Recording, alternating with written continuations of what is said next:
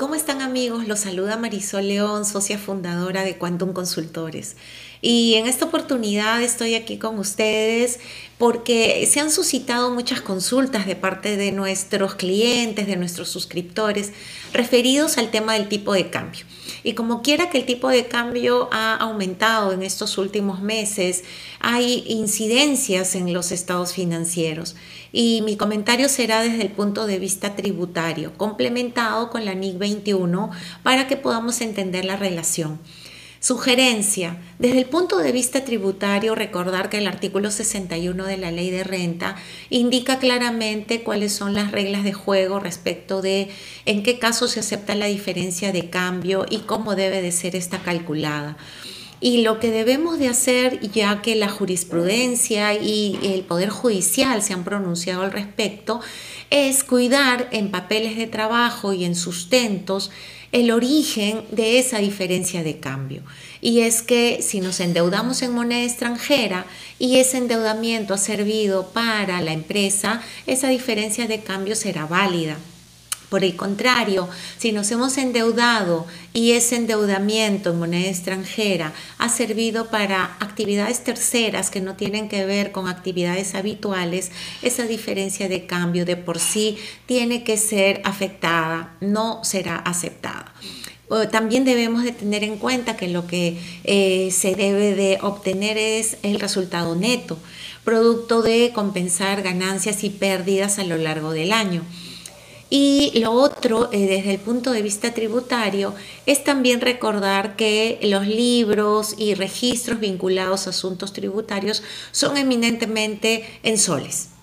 La contabilidad en moneda extranjera únicamente puede llevarse si es que hay una autorización expresa.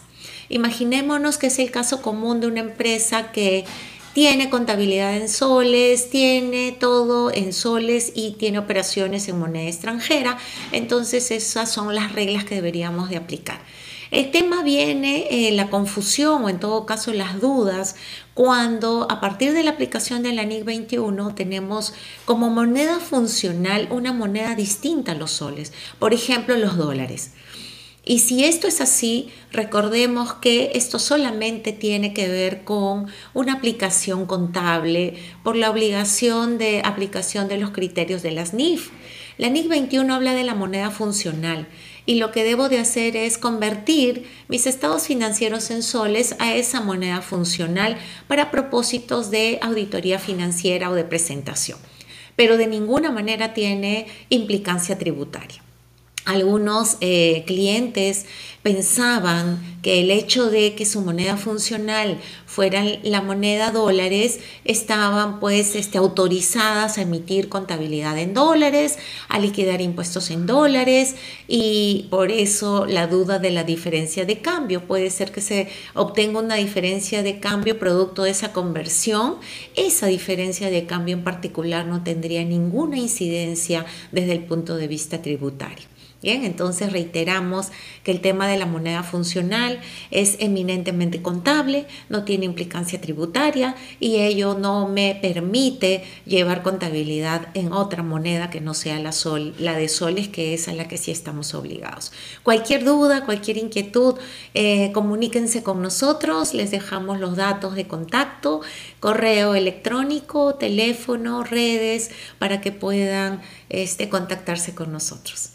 Eh, nos vemos y será hasta otra oportunidad.